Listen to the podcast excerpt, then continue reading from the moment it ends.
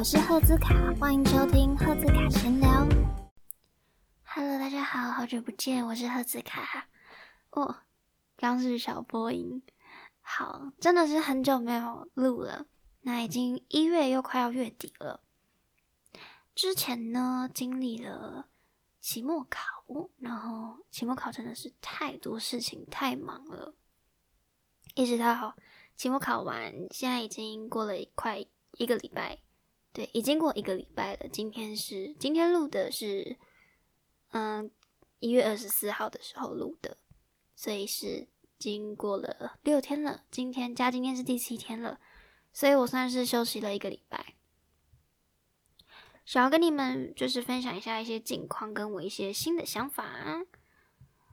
最近呢，真的是非常推荐你们看一部影集，叫做《六人行》，然后英文是《Friends》。知道就是这一部其实很经典，然后也很红。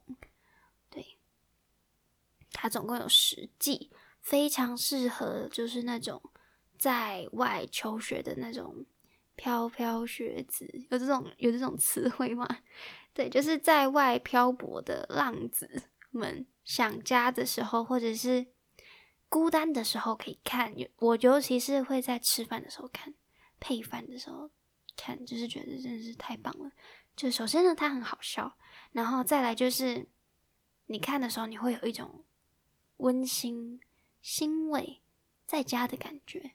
对，所以真的非常适合，就是如果你很孤单的时候，你就可以看。然后我总共把十季都看完了，其实我真的很难过，就是突然觉得很空虚，不知道看什么。然后我觉得第十季其实有一点收的太快了，就是很突然，对，所以就让我有一点措手不及。然后看最后一集的时候还哭了。如果你们也有看的话，再跟我分享。我觉得我可能会再从头从头看一次，真的。对，真的会想要从头看一次，然后看完之后会很想要交一些就是真的很好的朋友，就是不管你做什么事情，他都会支持你，然后你们会一起成长，相互扶持，在这个大都市里面相互扶持成长的这种朋友，你然后很自然自在，很让你轻松的朋友，然后有一个爱煮饭的朋友，就是。可以吃免钱的饭啊，或者慷慨的朋友之类的，对。那我最近呢就在想一个问题，就是最近呢一直在哦，对了，最近呢还有看《灵魂急转弯》，不知道你们有没有看？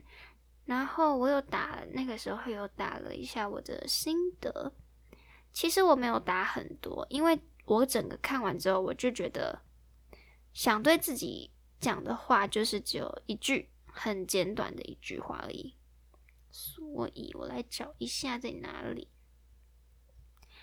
就是真的是很短的一句话。OK，这句话呢是我自己打的，对，是我自己。我打说，生命的目标是好好生活，不要错误的把你的兴趣当做。当做是生活的目标，好好珍惜生命，然后好好快乐的活下去。我接下来要剧透，稍微的剧透一下这整部戏在说什么。这整部戏呢，其实就是在说，他把我觉得他把兴趣当成 spark，呃，sparks 当成兴趣，就是一个火花，你的人生中的火花。我觉得这就是你点亮你人生的东西。我觉得你做你。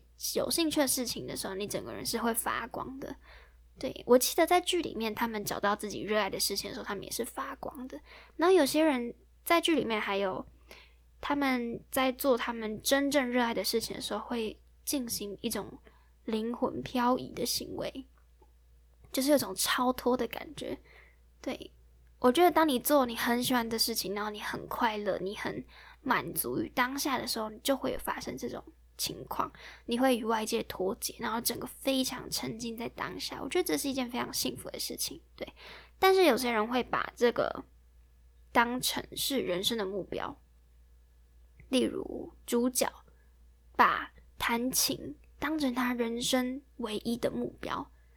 然后他没有好好的生活，他常常去的那间理发店，他甚至跟里面的老板不熟，因为只跟老板聊过音乐。然后除了音乐以外的东西，他的人生里面好像没有什么更值得注意的了。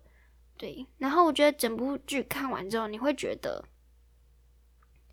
就是人生的目标应该是好好享受生活，就是珍惜当下，把每一个时刻过好。就是在微小的事情，你都能够投入在当下，然后感到很满足。我觉得这是一件非常幸福的事情。说到幸福呢，对，说诶，我是还没讲完灵魂急转弯。OK，灵魂急转弯就是里面有一个灵魂叫做二十二号，然后他经历了非常长的带投胎期，对，太长了。然后他遇到很多名人啊，没有一个人救得了他。然后是直到他。不小心误闯了灵魂，误闯人间，经历了完之后，他发现他就是准备好要可以投胎了。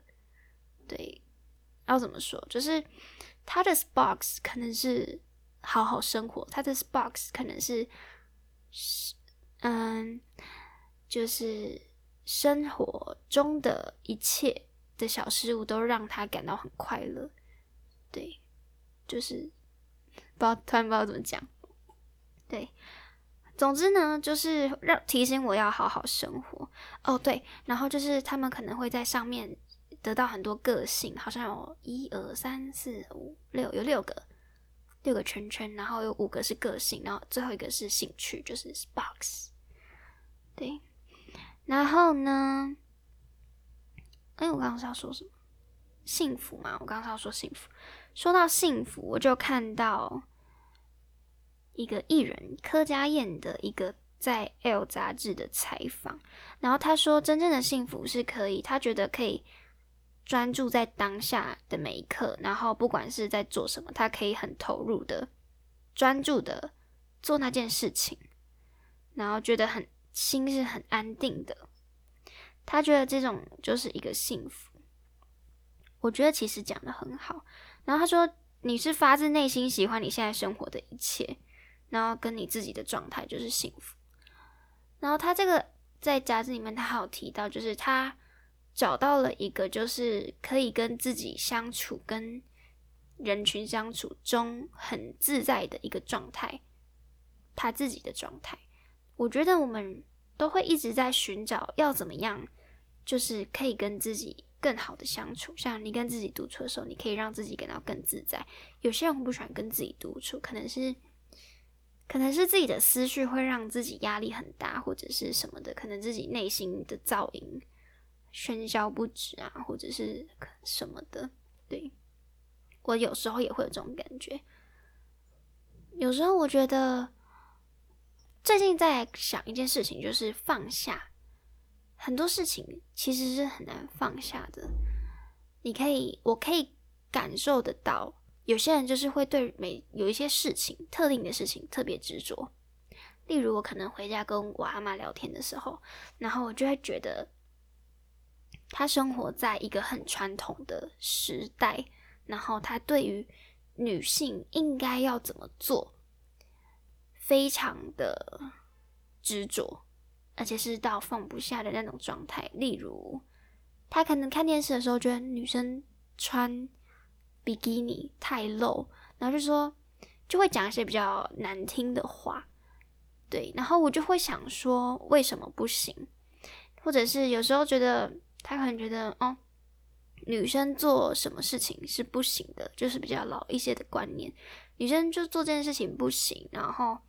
我觉得也间接的限制了我的阿妈，她自己不能做什么事情。我觉得其实内心都是渴望想要做一些什么样的事情，但是就是放不下，可能是放不下一些约束，社会的约束，或者是自己已经寄存在脑海里面的伦理道德的约束什么的。嗯，我觉得这是一件很可怕的事情。然后我就一直在想。是什么样的状况会让我们真正的放下那些其实可以不用有的执着？对，其实我还没想到，如果你有想到的话，我真的很希望你可以跟我分享这件事情，因为我自己也是在学习放下这件事情。我曾经看到一句话，就说人生就是一直在学习如何放下。嗯，之前看到蔡康永的嗯访谈里面有讲到这件事情，对，就是放下这件事情，跟自己和解。嗯，大概就是对这种的。然后就在想说，因为有时候我把自己逼得太紧了，我可能一直我开始执着，为什么我放不下？这好像又是另外一种放不下，听起来很绕口，但是就是我会很用力的在执着一件很奇怪的事情，我就告诉自己不要逼自己逼得太紧。有时候就真的放不下的话，那就先就先这样，就不要硬逼自己要放下，然后。什么的，我觉得有时候你可能经历了某一些事情，你就会对以前的这个事情有一种卸下的感觉，就是你真的发生了某一个事件，然后这件事件让你真心的觉得，嗯，可以了，这个过往可以离开我的肩膀了，它就是一个可以卸下的重担了的这件事情，有时候就觉得，嗯。好好生活的话，应该就可以在某一个细节里面找到这件事情吧。所以我就决定不要一直逼自己逼得太紧，因为你坐在家里跟自己独处的时候，你一直想说你为什么放不下这件事情，然后其实想不出一个答案，真的想不出答案。所以有时候呢，就让自己轻松一点，可能做一些自己开心的事情，或是。随着人生这样演进，某一天，某一天，你就会发现，嗯，好像这件事情不见了。对我觉得我以前很多执着的事情，也都有因为发生了某一些特定事件，然后让我觉得他可以离开我的肩膀上面了。对，所以如果你也是有一些可能。放不下的事情，就不要逼自己逼得太紧，不要让自己太有压力了。OK，想想看呢，还有什么事情是可以分享的？嗯，对，好像差不多，就最近就是这样子。然后呢，最近又发生一些比较好笑的事，也不是好笑，其实是有一点。小谷底的感觉。首先是跟 Serene 一起去夜唱。那夜唱的时候呢，其实这段时间我们哦，我们是先去算塔罗牌，算就是今年的整体运势，我们都会去算塔罗牌。我希望有嗯，可能找到一些朋友，然后之后可以开一集就是算命、算命讨论会这样，对算命很有心得的一些朋友们来聊聊算命这件事情，因为真的是蛮喜欢算命的。然后他 说：“哎，我要说什么？对，我们先去算塔罗牌。然后算完之后，因为我一直很在意我的爱情运势，就是我爱情运会怎样。然后算完之后就很感慨，就想说为什么不能平顺一点？我觉得除了爱情以外，我的每一个个事情、各个面相都很好，就是真的都很好。”然后就想说，是不是因为其他都太好了，所以爱情就会比较不好，就是几赫不冷赫的感觉，一好没有二好，对，可能是这种感觉吧。但是我觉得我还算是幸福的啦，虽然有时候很长会难过或是什么的，但是我觉得我还算是幸福的人。嗯，总之这是第一个事情，然后第一个事情，我就我们晚上就去唱。夜，我们就去夜唱，然后夜唱之后，我们就开始唱歌，我们就开始哭，哭很惨的那种。